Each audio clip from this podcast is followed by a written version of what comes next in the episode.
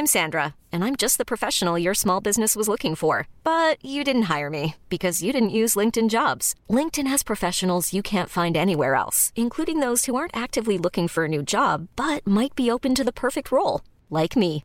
In a given month, over 70% of LinkedIn users don't visit other leading job sites. So if you're not looking on LinkedIn, you'll miss out on great candidates like Sandra. Start hiring professionals like a professional. Post your free job on linkedin.com/achieve today. Swear.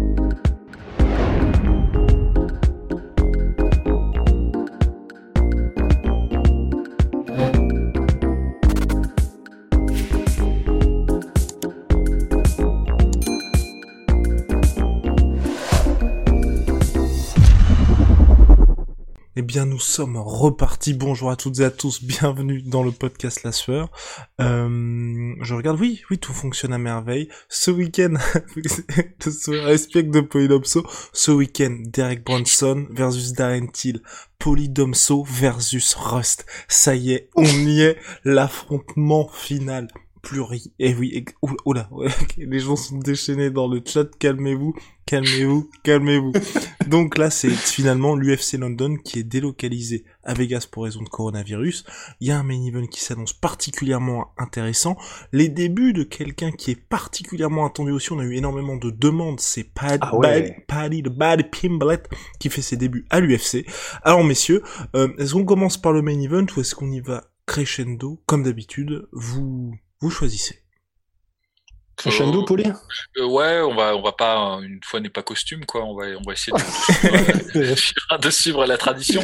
Non, juste un petit, euh, petit, euh, petit astérix que là, en début de, à mes risques et périls, en début de, de- d'intervention, c'est juste, ça fait chier quand même ce, ce, ce décalage là à cause du poly, du, du polydomso. À cause du, Polynavirus. du coronavirus. c'est qu'on a perdu quand même des beaux combats à cause du, du- des visas, quoi. Euh, Mhm. Moi, je, franchement, Thomas Spinal, euh, Sergei Pavlovich, je l'attendais ce combat. Là, ça fait chier. Ah bon, ouais. j'ai rien contre Sergei Spivak, mais c'est un peu. Non, un quand peu, même, c'est- euh, c'est pas le même non, challenge. ça fait, quoi. ça fait chier, c'est pas pareil. Donc voilà, c'est juste, je voulais dire, je voulais, je voulais juste dire ça et puis vas-y, on peut, on peut, on peut commencer. Mm, Absolument. Eh bien, formidable. Allons-y. Est-ce qu'on commencerait pas par Charles Jourdain contre Julian Erosa Oh, la race.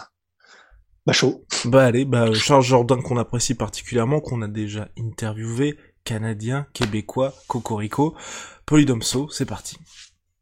Bah non, mais c'est clairement pour Charles Jourdain qu'on va regarder ce combat. Il devait voir, il devait faire face à quelqu'un d'autre. Mhm. Pareil, il y a eu des remplacements. Alors je me souviens plus. En plus, il devait combattre quelqu'un d'assez intéressant qui a été remplacé du coup par Julian et Rosa. Qui c'est qui devait affronter euh, Charles Je- Jourdain? Alors je suis en train de faire mes petites recherches, Charles Jourdain devait... Ah mais oui, les Ron Murphy, et c'est un oui, con... Murphy, mais oui, putain. Voilà, c'est ça, c'était ça, c'était ça que j'avais en tête. J'aime beaucoup les Ron Murphy en plus. On l'aime Ron tous. Murphy. Et, euh, et il, me, il me fait kiffer. Visiblement. Et ouais, non, je le kiffe. Et euh, j'avais bien, bien aimé son combat contre Zubarat Tukugov. J'ai trouvé que c'était Ouais, intéressant. ouais, ouais, ouais, Euh, non, non, il était vraiment, vraiment, vraiment propre. Donc euh, c'est dommage qu'on le voit pas. Après, c'est cool de se, de se préserver des, des prospects. Et en revanche, autant j'adore euh, Liron Murphy, autant Julian et Rosa. pff, T'adores qui ça? Euh, Liron Murphy, autant euh, Ah Julian. non, ok, merde, je voulais Ah que oui. tu refasses le, le call-out à la Bruce Buffer. non, c'est plus euh, Leroy Jenkins pour ceux qui ont joué à World of Warcraft. Et bref, euh, et donc non, c'est euh, moi, Julian et Rosa, pff, il en est à son troisième run à l'UFC. euh.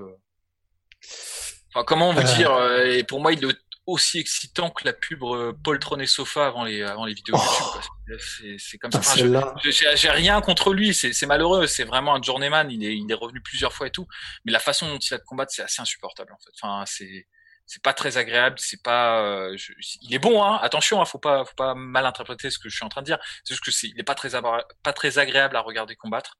Et je pense que là, clairement, c'est plus un peu, on l'a fait venir parce qu'il fallait trouver un remplaçant et parce que, parce qu'il fallait faire un peu briller aussi euh, Charles Jourdain. Donc euh, après, on n'est pas à l'abri d'un upset parce que aut- autant il est chiant, mais il est aussi tricky à combattre. Il est long, longiligne et euh, il a beaucoup d'allonges et il est grand pour la pour la catégorie. Et il a tendance, tu sais, un peu à tout le temps céder le terrain, à, à gagner un peu au point, mais pas de la bonne manière. Tu vois, c'est pas euh, c'est pas comme euh, ce que nous a fait euh, Giga Chikadze là, euh, tu sais, où un coup à droite, un coup à gauche, puis il te contre à ce moment-là. C'est pas propre comme ça. C'est il y a des moments où carrément il trottine dans la cage et tout. Enfin, c'est frustrant. Un peu, un peu frustrant, un peu pénible à regarder. Et bon, bon, pour, pour ne rien vous cacher, hein, je, je, vais être en transparence là encore une fois aussi. Euh, je lui en veux personnellement d'avoir déraillé euh, Mehdi Bagdad pendant la saison du Tough. Euh, c'était le Tough avec Conor McGregor et euh, franchement c'était les boules parce que Mehdi Bagdad avait fait une des, des meilleures intimidations qui soit en fait, en fait face. Et pour, pour finir par un, un, des combats les plus chiants de, la, de cette saison-là du Tough. Donc c'était c'était vraiment pas cool. Donc voilà pour, pourquoi j'ai un peu la dent dure contre Rulian et Rosa. Bien. Ah oui, et puis c'est vrai que juste, c'est simplement pour Liron Murphy, c'est vrai que ça fait chier parce que lui aussi était un prospect, un vrai gros prospect. Et le fait qu'on ne le verra pas, c'est vrai que ça, voilà, c'est frustrant aussi, ça fait chier. Bon, il reviendra vite, mais voilà, petit, petit pincement quoi. Petit pincement au cœur complètement, mon cher Rust. On avance donc avec Jack Shore contre Sholinian en short notice, donc Jack Shore 14-0. Pour Inomso, est-ce qu'on peut vraiment miser euh, justement notre maison, celle de la voisine, celle de la sœur de la voisine, sur Jack Shore? Et là, pareil, encore une fois, un peu de petite déception parce que Jack Shore devait affronter quelqu'un de d'un peu meilleur aussi. Euh, oui, qui a été que, qui a été que, qui a été qui a été cuté de l'UFC euh, dans la foulée de sa blessure. Ah ouais? Carrément que t'es de l'UFC. D'accord. C'est génial. Euh... Bah là, dans ce combat, clairement, là, oui, je pense qu'on peut. Enfin, je dirais pas. Moi, personnellement, je miserais pas ma baraque, tu vois, parce que je suis quelqu'un de ah, plutôt. donc à la base, on devait avoir, pardon, Jacques Shore contre Saïd Nurmagomedov, qui a été remplacé par Zviad ah, Lachishvili. C'est ça. Ouais, c'est ça. Moi, c'est Saïd Nurmagomedov euh, que j'avais en. Bien sûr. dont je me souvenais. Et là, ça aurait été ça aurait été un rude accueil quand même. Hein, je vous cache pas quand même pour euh, pour Jack Shore, mais ça aurait été très intéressant. Là, je pense quand même il est il est il est confortable là sur le sur le match-up qu'ils lui ont mis. Il est quand même en, favori. À Ouais, bah juste attention à pas se faire surprendre parce que c'est vraiment la classique euh, où du coup il est censé affronter quelqu'un quand même d'un certain profil au niveau du, du prospect qu'on attend, la personne de Seigneur Magomedov par deux fois il change d'adversaire. Enfin, c'est vrai que là, du coup, il est, presque en mode, il a plus grand chose à gagner et il prend quand même un petit risque. Il le fait parce que bah, il a, il a, c'est son premier combat, il faut qu'il combatte. Mais euh, enfin, c'est toujours le traquenard, ce genre de combat. Euh, tu prends un short notice, le mec se blesse, donc un autre short notice. Tu dis oui, tu dis oui, tu dis oui parce que tu veux combattre à l'UFC, tu veux y aller. Mais ça, ça, ça pue toujours un peu ces situations, quoi. Always, it's stinky out there. 100%, d'accord avec Rust. Moi, j'ai tendance un peu à sous-estimer ce, genre de détails, mais c'est vrai que pour la préparation mentale d'un combat, ça peut vraiment être extrêmement piégeux, euh, ce, genre de fantaisie, hein, ça c'est clair. Mhm. On est d'accord. On avance avec en ouverture de main card Paddy et Paddy Pimblet qui fait donc ses débuts tant attendus à l'UFC, superstar du Cage Warriors, qui débute face à un adversaire que vous connaissez si vous suivez les Frenchies, Luigi Vendramini qui s'est récemment incliné face à Fares Ziam. Il a eu un dernier round avec un petit peu de succès. Et là, selon toute vraisemblance, hein, c'est quand même un combat qui est fait pour faire briller Paddy de Paddy Pimblet. Mais ça va être chaud, hein ça va être chaud quand même. Euh, ouais, parce que Luigi Vendramini, euh, c'est pas, c'est pas, pour le coup là, c'est c'est un peu compliqué comme accueil. Là, ça, ça me fait penser un peu euh, Will Brooks quand il était venu à l'UFC, on lui avait filé euh, euh, Alex Oliveira, Mmh, qui est, pas, qui est pas, eh est pas facile en fait euh, comme combat. Euh, c'est pas le meilleur, mais c'est c'est c'est pas un cadeau. Ouais. Et c'est pas un cadeau. Et pareil, Luigi Vendramini, il est dangereux quoi. Il met des KO, euh, il est agressif et il lâche pas, il lâche pas l'affaire contre parce que contre Faresiam, il était, je pense, outclassé sur les deux premiers rounds. Vraiment, il y avait une un différentiel technique et euh, Farasiam était bien dans son dans son groove. Mais sur de mémoire hein, parce que je l'ai pas revu depuis mais sur le troisième round c'était chaud hein. moi je me souviens là tu dis qu'il avait un bon succès. Moi je me souviens que c'était c'était quand même tendu sur le sur le troisième round oui c'est ça sur, sur, le troisième round c'était très chaud mais les deux premiers ils géraient tranquillement. Ah oui, oui, oui. Mais bon du coup c'est un adversaire qu'on peut pas sous-estimer, clairement pas. Et euh, bon après, Paddy Pimblet est très bon, mais c'est c'est juste pour dire que euh, en combat d'accueil, bah, c'est la classique UFC quoi. Ils te ils te font pas de mhm. cadeau quand t'as un nom à l'extérieur et que t'arrives. C'est extrêmement rare qu'ils te fassent un un cadeau euh, comme ça. C'est généralement c'est te mettre au pas quoi. Ils te disent bah tu tu penses que t'es au niveau, mais bon quand même. Euh, ah, on se mhm. souvient de Prosalka qui a eu Volcanos Debir en en combat d'accueil. Enfin, Ou Junior de Santos qui prend Verdum, quoi. Ouais. Bah, voilà, exactement. Donc, euh, donc voilà, méfions-nous pour euh, Paddy Pimblet. Après, je pense qu'il est quand même favori sur le papier.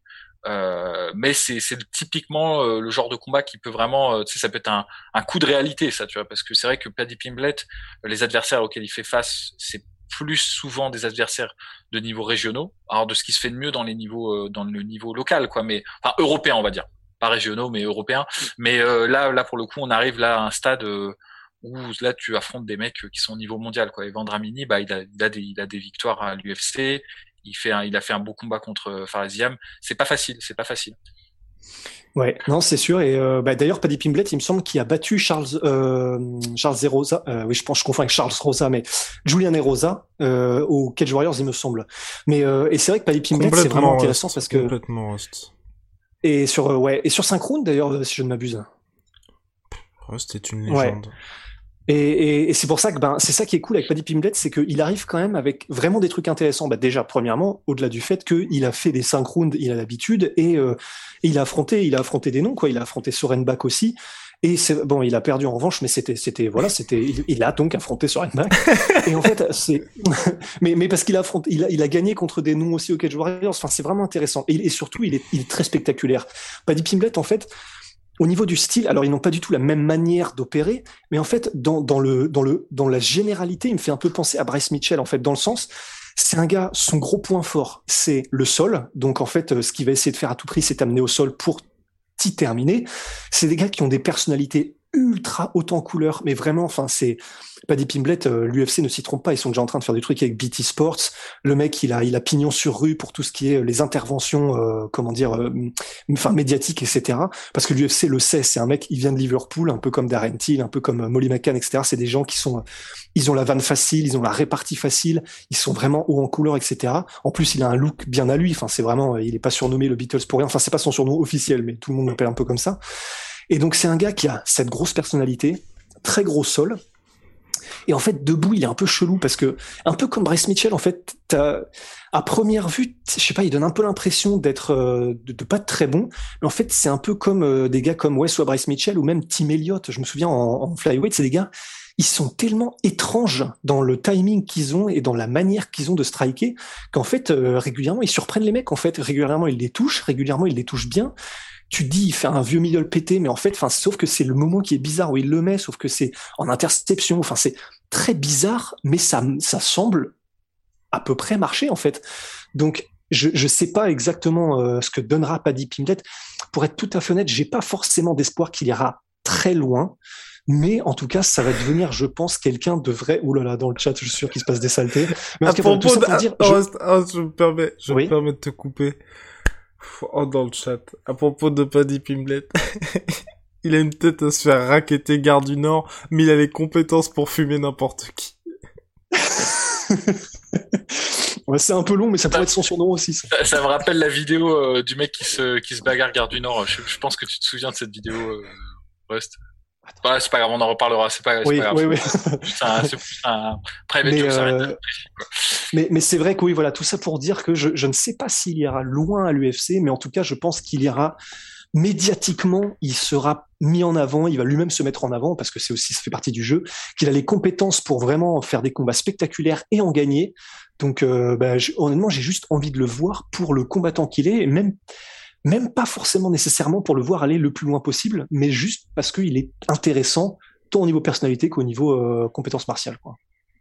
Ben voilà, si ça, si ça C'est solide ça. Mais oui, complètement. Là, vous êtes convaincu de toute façon.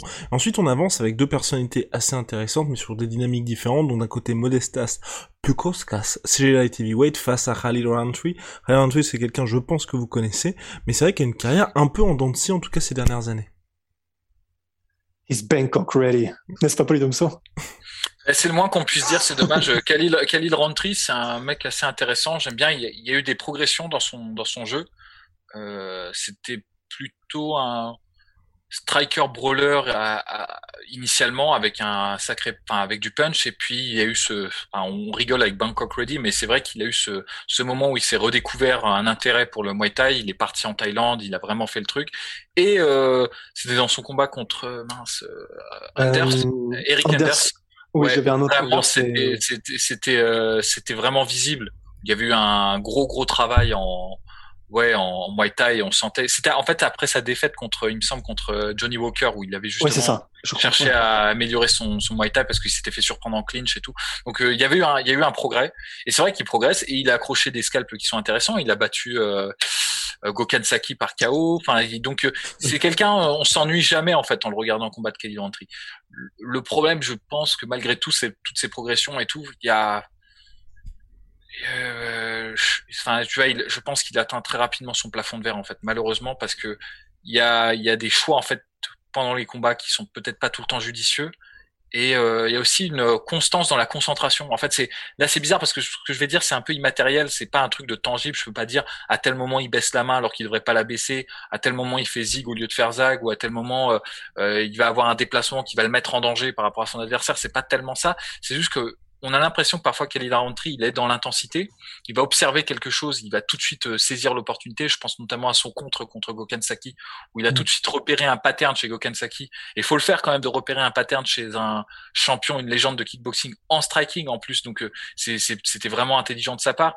Et il y a des moments où il est carrément absent, il n'y a pas de garde, et il se fait surprendre, il se fait bousculer. Je pense notamment à son son KO contre Johnny Walker où c'était évident quoi, il est en clinch, il se défend même, pas, il se fait surprendre c'est très bizarre. On dirait qu'il laisse en fait, euh, tu vois, il laisse un trou dans son combat, dans son attention en fait, plus que ça. Donc ça, je pense que c'est un problème de, de concentration et d'intensité en fait euh, dans le combat. Et ça, tout le monde ne l'a pas. Il y a des gens ils sont tout le temps focus, tout le temps concentrés, d'autres qui ne le sont pas tout le temps, malheureusement. Et euh, c'est peut-être une des choses qui explique que Khalid Rentry, parmi toutes les, tous les autres facteurs, parce qu'il y en a, y en a énormément d'autres, hein, sûrement, qu'à mon avis, au plus haut niveau, euh, c'est difficile pour lui, c'est compliqué. Il peut toujours gagner un combat, mais il va en gagner un, il va en perdre deux. Enfin, c'est c'est un peu comme ça. Et donc là, pour le coup, bon là, ils l'ont mis contre euh, un adversaire qui, à mon sens, est à son niveau, qui est un peu pareil dans le dans le même genre, moins connu malheureusement. Et bon, j'ai plus l'impression que c'est pour le faire briller lui, parce que clairement, euh, c'est mieux pour l'UFC d'avoir un mec comme Khalil Rountree qui, bon, même s'il perd, même s'il a un bilan négatif, bah, tu vas pas te faire chier en regardant ses combats. Il est là et do or die, tu vois, il, il meurt ou il, il tue. ça, c'est intéressant. En plus, il a une personnalité extrêmement sympathique, donc je pense qu'ils vont le garder. De toute façon, s'ils le gardent pas, enfin, je trouverais ça scandaleux qu'ils gardent un mec comme Sam Alvey qui est genre à huit défaites d'affilée, qui est pas très sympathique en plus de ça, et qui vire Khalid Rountree alors que ils ont besoin dans cette catégorie de mecs comme euh, Khalid Rountree, tu vois. Et euh, donc voilà, donc je pense que bon, là clairement, c'est un combat un peu pour qui gagne contre euh, deux défaites consécutives de chaque côté. C'est ça. Ils sont, et je te dis, ils en sont un peu au même point. C'est un peu le même genre. Ils ont pas le même style du tout. Ils ont pas la même personnalité du tout. Mais pour, je te parle en, en, tant que type de combattant et en, tant que prétention qu'ils peuvent avoir sur la catégorie. Ces gens-là, à mon avis, ne n'iront jamais dans le top 5, n'iront peut-être même pas dans le top 10, peut-être maximum. Mais je pense que c'est leur horizon indépassable. Vraiment, euh, je serais très surpris et je serais content que Kelly Rountree me surprenne hein, d'une certaine manière parce que je, je, je l'apprécie comme combattant, mais je serais très surpris que, que ça aille au-delà de ça. Et après, en revanche, ce sont des, des gens qui sont agréables à regarder combattre. Donc, euh, moi, je pense que voilà, c'est un combat plus pour faire briller euh, Kelly Rountree. J'ai l'impression que le striking de Kelly Rountree est quand même plus aiguisé que celui de Modestas. Euh, donc voilà. Et ce que j'en ai à dire? Et j'ajoute quand même point important Mille excuses, c'est Wire qui vient de nous le rappeler. La carte commence, la main carte commence à 22h. C'est pas beau ça quand même. C'est formidable. 22h hors français. Ah donc ils sont restés à... Ah bien. Eh oui, oui, ils sont restés à... Exactement mon cher Rust. Donc on poursuit avec donc Alex Moreau qui a peut-être ou pas, l'avenir nous le dira, envoyé Donald Cowboy Cerrone à la retraite, qui affronte David Zawada. Là aussi, un combat qui a été changé au fil des mois puisqu'à l'origine il devait affronter Sergei Alors, Polydomso, Alex Mono va-t-il confirmer après sa euh, coming out party d'il y a quelques mois? Euh, Bon, je pense que oui. J'aime bien ce que fait David Zawada. Hein. C'est pareil, c'est un acteur solide de la de la catégorie. Euh, après, je pense que clairement, c'est là pour le coup, encore une fois, David Zawada, il a déjà perdu plusieurs fois au sein de, de l'organisation. Je pense que pareil, là, en termes de, de prétention et de jusqu'où il peut aller, on a à peu près vu très rapidement, on arrive à identifier, euh, tu vois, quand, un combattant est dans l'organisation depuis quelques combats, jusqu'où il peut aller, et sauf s'il se réinvente ou s'il y a un appel d'air parce qu'il y a, je sais pas, un champion qui part, euh, des plusieurs personnes qui, qui, changent de catégorie, c'est très rare en fait que il y en a qui, qui arrivent à le faire. Hein. Euh, on se souvient par exemple de Rafael dos Santos qui s'est réinventé comme ça alors qu'il avait, il avait un peu ce statut-là de mec. Euh, qui était bon mais qui, qui avait pas ce qu'il fallait tu vois pour pour percer le, le, top 10 et qui qui bon a fait avec euh, Kings euh, Kings MMA Rafael Cordero qui s'est réinventé qui est devenu champion donc c'est toujours possible hein. mais je pense quand même que Zawada là pour le coup c'est plus un c'est plus un gars qui a tu vois, qui assure justement le, le, côté filler, tu vois, des cartes. Et il a, il a du, il a un bon niveau, donc on peut le mettre en main card et ce sera pas honteux. Là, il va bien tester, je pense, Alex Morono, mais je pense quand même qu'Alex Morono est, est, favori. Il me semble, hein, en tout cas. Et on avance avec le combat féminin, Ariane Lipski que et, et, attends, ça fait ça fait deux combats que Rust ne dit rien. Moi, je je, je m'insurge. Ça aurait été très bien que ça reste tel quel, puisque euh, je n'ai pas grand chose de plus à dire. Exactement, exactement. Rust se réserve pour le Comain et le main event. On l'a ramené, les gars. Faut le préserver, Rust, parce euh... qu'ensuite ça va être la guerre. Le com si Rust aura quelques mots à dire sur le Comain. Là, on a quand même un combat féminin. Donc Ariane Lipski que vous avez sans doute découvert lors de l'UFC Fight Thailand avec une soumission complètement folle, depuis un peu plus compliqué pour elle avec deux défaites consécutives par Face à elle, quelqu'un que je ne connais pas du tout, Mandy Bone, mais qui a un bilan de 7-0 en MMA. Oui, euh, qui fait son premier combat à l'UFC, il me semble. Euh, il me semble, peut-être je me trompe, peut-être on en a fait un avant. Euh, alors là, pour le coup, je pense que chez les femmes, les, les, le, le, niveau vraiment varie énormément et faut pas se alors j'aurais tendance à pour le coup parce que bon je vais pas vous cacher euh, c'est effectivement son premier combat à l'UFC je vais pas vous mentir, j'ai pas regardé les combats de cette personne justement, dont j'ai oublié le nom là, tu vois, pour vous dire. Mandy Baum. Mandy Baum. Et euh, Ariane Lipski. Euh, oui, mais euh, point trop n'en faut quoi. C'est vraiment euh, à petite dose. C'est pas pas vraiment trop euh, ce que ce que j'apprécie le plus en fait. Donc j'aurais tendance à non, mais bon, euh, voilà quoi. Il y a un moment donné, il faut choisir ce qu'on regarde, ce qu'on regarde aussi. Et, euh, et non, mais je dis ça, euh, c'est juste qu'on peut pas tout voir non plus. Et je pense quand même que là, clairement, il faut pas se laisser abuser sur le par les deux défaites en fait de d'Ariane Lipski. Je pense que je vais la favoriser elle quand même sur euh, par rapport à Mandy Baum. Euh, mais après, je peux être surpris parce que pour le coup, là, je, je vous le dis en transparence, encore une fois, c'est la quatrième fois que j'utilise ce mot là sur ce podcast. Il va falloir que je me calme. Mais euh, c'est, je, je la connais pas en fait. I'm Sandra, and I'm just the professional your small business was looking for. But you didn't hire me because you didn't use LinkedIn jobs. LinkedIn has professionals you can't find anywhere else, including those who aren't actively looking for a new job but might be open to the perfect role, like me. In a given month, over 70% of LinkedIn users don't visit other leading job sites. So if you're not looking on LinkedIn, you'll miss out on great candidates like Sandra. Start hiring professionals like a professional. Post your free job on linkedin.com slash achieve today. Donc euh, là, je me, je me, réfère juste à leur palmarès respectif et je pense que je, au vu du palmarès respectif de ces deux, de ces deux femmes, je vais plutôt aller du côté euh, de Lipski. Bon, bah voilà, avançons en toute transparence. Hein. Je savais pas que Polydome soit utilisé plusieurs fois ce mois. Alors, on avance avec le common event Thomas Spinal contre Sergei Spivak. Ne vous fiez pas au bilan des deux hommes. Certes, Thomas Spinal est à 10-2, mais c'est un immense espoir de la catégorie heavyweight face à Sergei Spivak qui est à 13-2, qui n'a pas affronté le même type d'adversaire et surtout qui officie là en tant que remplaçant en short notice puisqu'à la base on devait avoir Sergei Pavlovich qui devait aussi affronter Cyril Gagné il y a de ça quelques mois malheureusement il a dû être opéré donc on n'a pas vu ce combat là Sergei Pavlovich qui a dit démarré pardon à l'UFC avec un choc face à Lister Overeem et qui depuis bah, mine de rien hein, s'est fait un petit nom. Mmh. Deux victoires par KO, il me semble, ouais. contre Marcel Gold, mais je sais plus qui d'autre. Euh, oui, alors, il me semble. Oui. Ouais. Oui, c'est ça. Euh, alors franchement, c'est pas cool pour euh, Thomas Pinal de, de, ce changement. Enfin, en termes de match-up, ça n'a rien à voir. Les deux n'ont rien à voir. Euh, euh, Sergei Pavlovich, c'est quand même plus un striker c'est un mec un peu spécial qui a une, allonge de dingue. Je crois qu'il a 84 euh, inches d'allonge. Enfin, c'est délirant. C'est un peu à la Sonny Liston, qui a des gros points, qui a un jeu qui est plutôt simple. Il fait pas beaucoup de trucs de fou, mais en revanche, euh, faut pas trop le laisser s'exprimer parce qu'il a du pouvoir de chaos. Il a des bonnes combinaisons de main. Il a une bonne rapidité de main.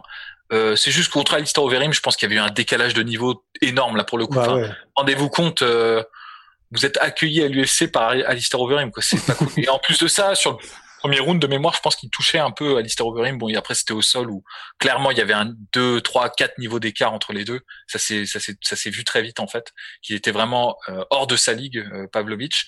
Mais bon, après bon, il s'est rattrapé et franchement quand il met la marche avant et qu'on subit son anglaise, c'est c'est ça fait pas ça fait pas plaisir hein. pour le coup ça fait pas plaisir et moi j'avais j'avais hâte de voir ce combat parce que pour le coup Thomas Pinal c'est un très bon boxeur pour la ouais. pour des lourds et pour en MMA euh, toute proportion gardée, je suis pas en train de vous dire qu'il pourrait euh, battre euh, les, Tyson Fury, les, Tyson Fury de ce monde, hein, mais c'est juste que par rapport à l'UFC en chez les lourds, c'est quand même c'est ce qui se fait de mieux. En fait, il a une très bonne rapidité de poing, il a des bons mouvements de tête, il a un bon footwork. C'est, on n'en demande pas beaucoup plus en fait pour les heavyweights. Et je pense que peut-être que le pouvoir de KO et la la puissance brute était vraiment du côté de Pavlovic, mais sur ce qui était en termes de richesse et de palette technique, on était plus du côté d'Aspinal.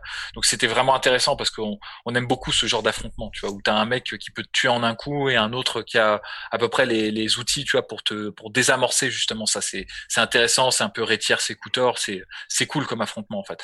Là, on le met face à un grappleur, quoi.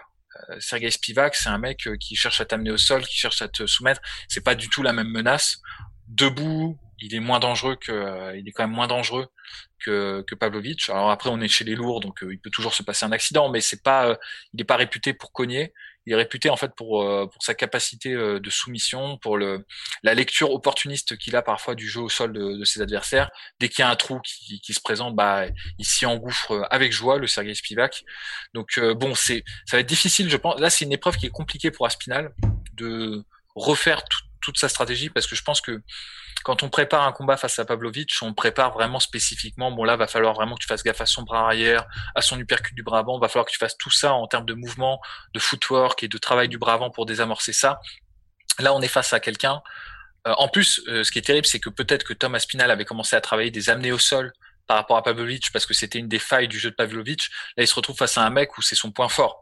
Donc euh, c'est ça va être compliqué pour lui d'adapter son jeu et c'est là où on va voir s'il a le l'écran euh, des champions quoi. C'est-à-dire que c'est aussi ça être champion, c'est prendre un mec euh, comme ça que t'es pas censé pas censé prendre qui représente tout un type de menaces différentes et t'y adapter avec brio. Donc c'est intéressant pour ça. Je pense qu'en si en termes de s'il y avait eu un camp particulier pour se préparer l'un l'autre, j'aurais favorisé Aspinal très largement par rapport à Spivak, même si Spivak est dangereux, hein, je ne dis pas le contraire, mais je pense qu'il a plus de talent et depuis qu'il s'est repris en, termes de conditions physiques et qu'il prend vraiment le truc au sérieux, il est vraiment très intéressant à regarder euh, à Spinal. Euh, là, en revanche, dans les dans les circonstances actuelles, en termes de remplacement et en fait en termes aussi qu'il avait peut-être préparé tout un game plan par rapport à Pavlovic, ça va être beaucoup plus dur pour lui de s'adapter. Donc là, c'est un peu plus tendu. Je pense que ça va être compliqué. Je favorise toujours euh, Aspinal, mais euh, je l'aurais favorisé peut-être à 75-25 en, avec préparation. Là, je vais le, favoriser à 55-45 euh, face à Spivak dans ces circonstances-là. Parole à Russ, parole à la défense.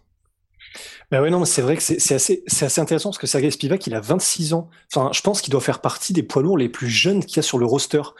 Donc en fait, on pourrait se dire que euh, s'il est là aussitôt, tu sais, ça, un peu, ça fait un peu penser à Stefan Struss, c'est-à-dire que tu dis putain, le mec, t'as l'impression qu'il est éternellement jeune. Il a déjà, il a déjà plusieurs combats à l'UFC en étant vraiment, vraiment encore assez green, et pourtant il a déjà affronté, bah, donc sur dernier combat, euh, le bois constrictor olinique, etc. Alors je me souviens avoir vu le combat et n'avoir vraiment pas été impressionné par Sergei Spivak, mais effectivement, comme il dit Poidomso, en fait, il est juste, il est chiant à combattre en fait.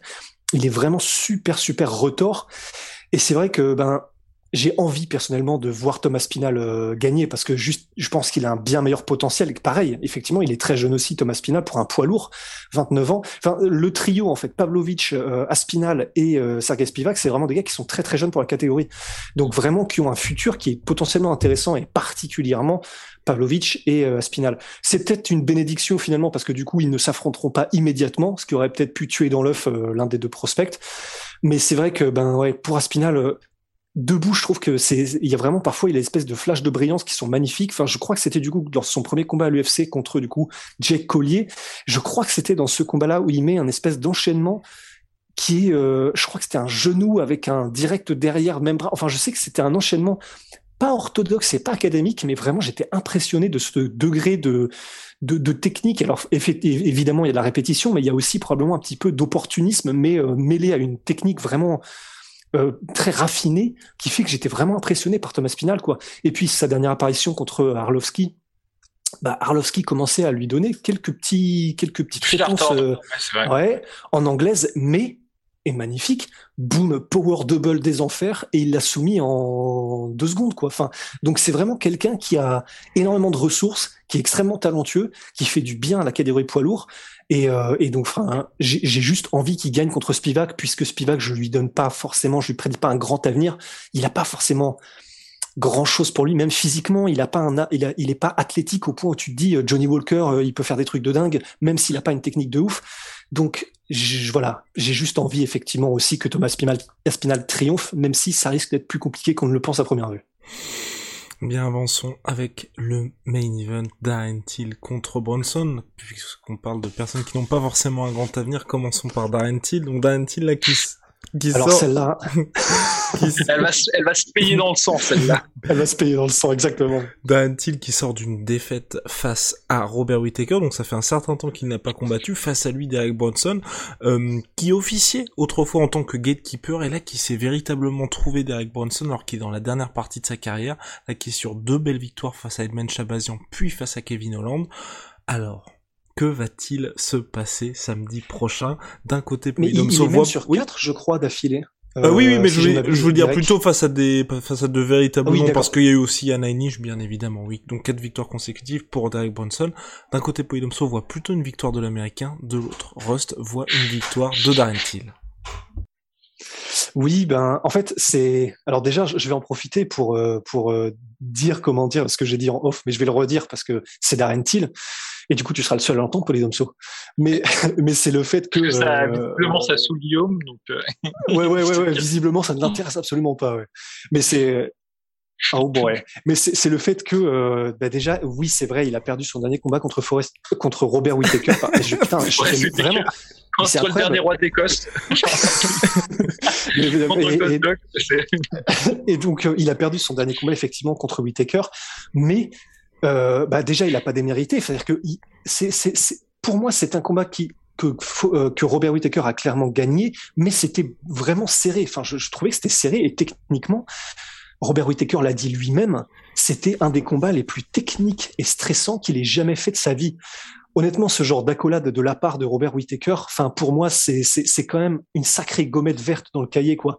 Et ça rajouté au fait que bah, son autre combat en middleweight, c'était donc contre Gastelum. Et si je me souviens bien, c'était une split décision, mais qui, en, revanche, celle-là, à mon sens, était plutôt claire pour euh, Darren Till.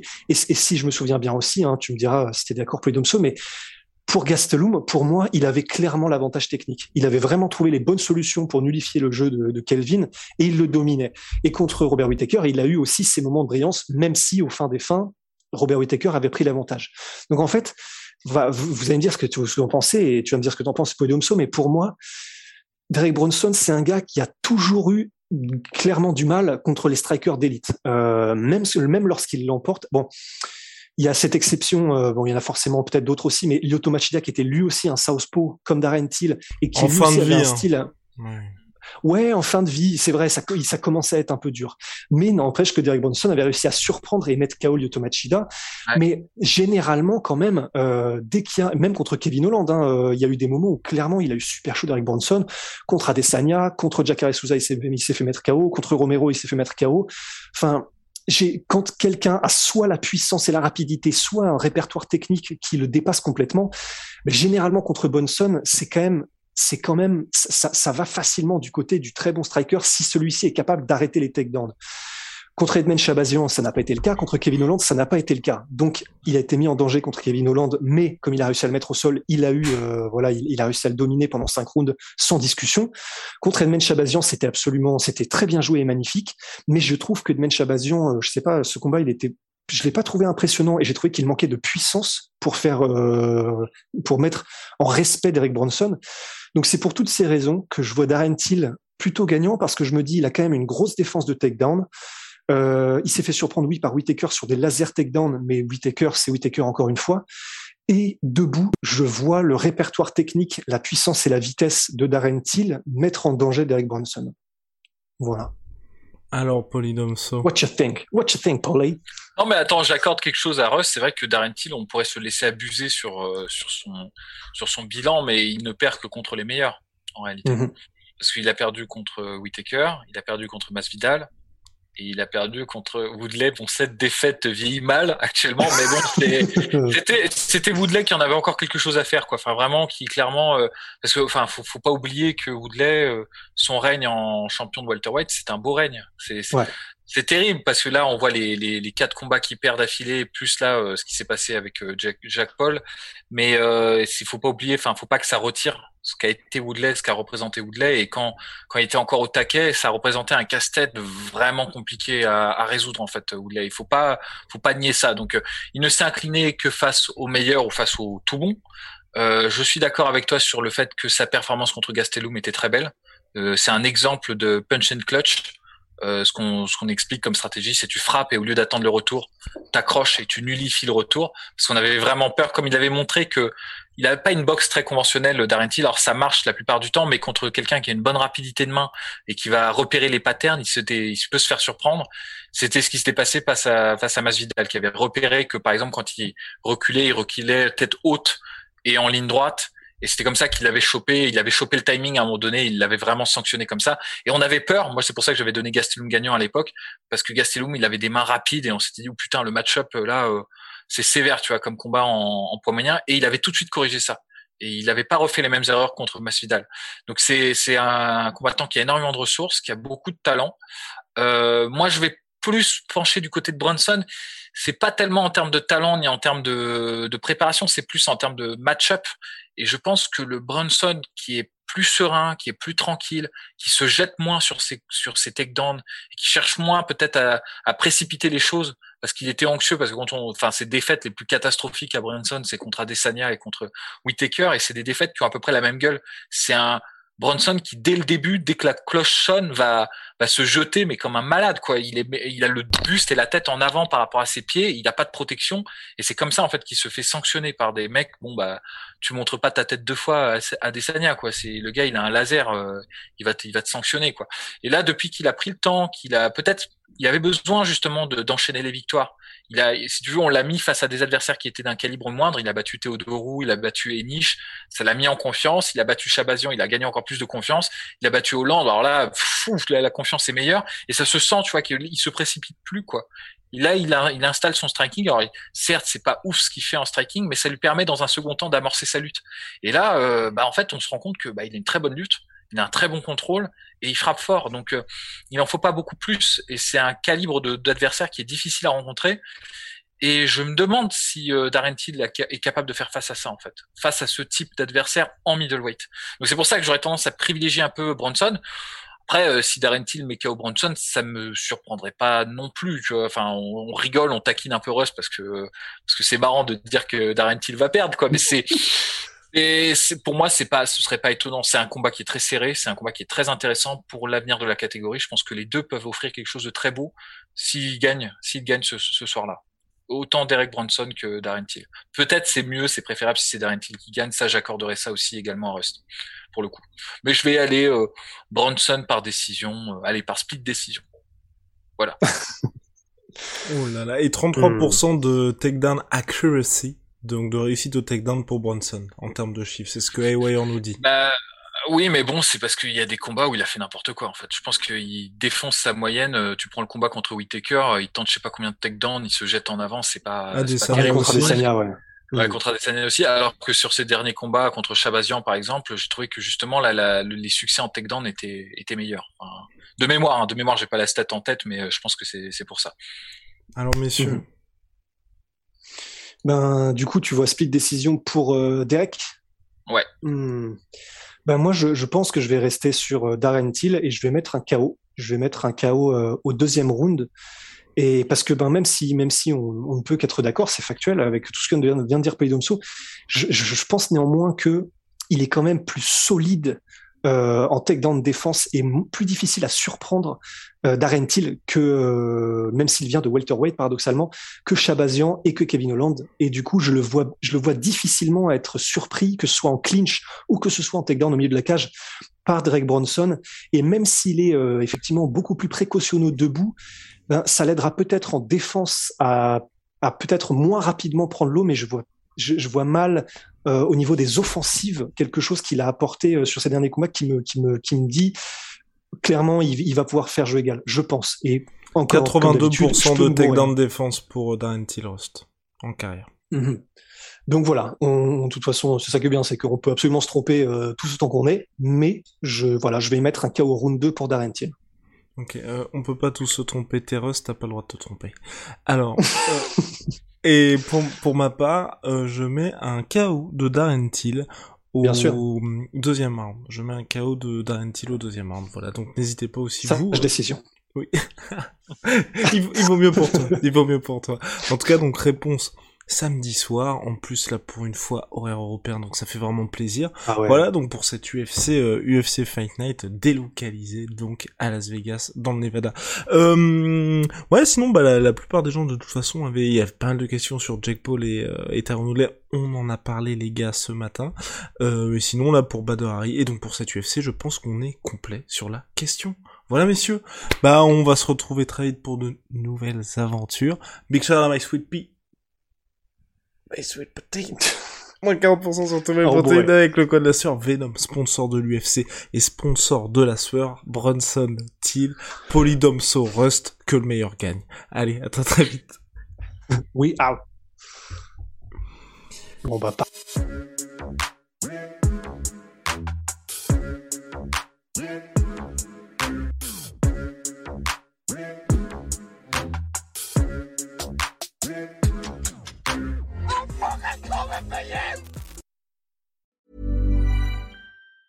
Even on a budget, quality is non-negotiable. That's why Quince is the place to score high-end essentials at 50 to 80% less than similar brands. Get your hands on buttery soft cashmere sweaters from just 60 bucks, Italian leather jackets, and so much more. And the best part about Quince, they exclusively partner with factories committed to safe, ethical, and responsible manufacturing. Elevate your style without the elevated price tag with Quince. Go to quince.com slash upgrade for free shipping and 365-day returns.